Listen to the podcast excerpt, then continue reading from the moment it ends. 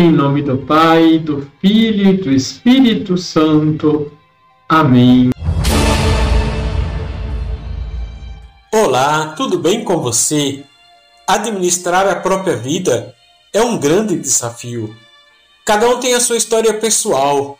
Nela estão contidas as lutas, os sofrimentos, as mudanças tão necessárias para o nosso crescimento espiritual.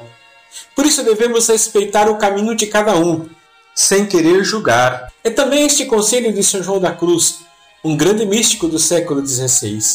A sabedoria entra pelo amor, pelo silêncio e pela mortificação. Grande sabedoria é saber calar e não olhar aos ditos, aos feitos e às vidas alheias.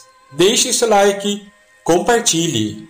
Liturgia, Liturgia diária. diária. Depois de concluir o Evangelho de Mateus, Agora iniciamos a leitura do Evangelho de Lucas.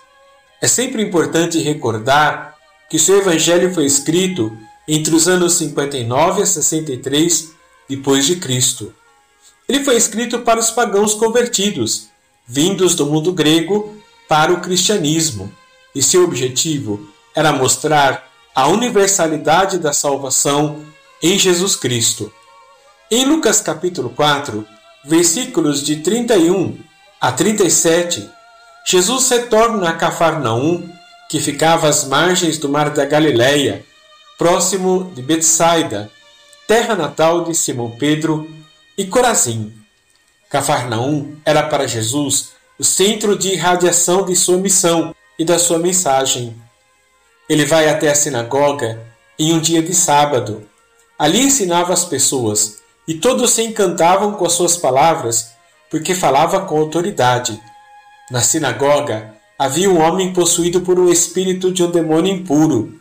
O espírito, apesar de tratar com desprezo a Jesus, reconhece a sua divindade, proclamando: Eu sei quem tu és, tu és o Santo de Deus.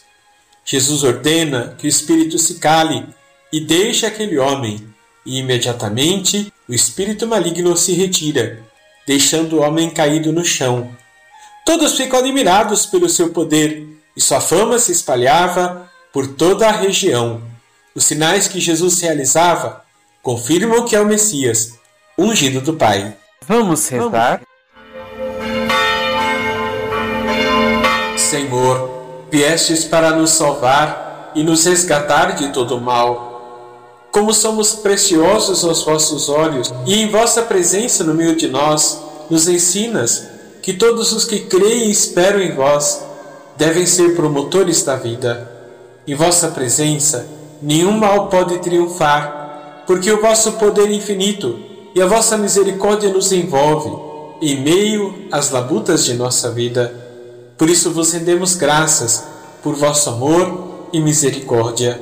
Assim seja. Abençoe-vos o Deus Todo-Poderoso, Pai, Filho e Espírito Santo. Amém.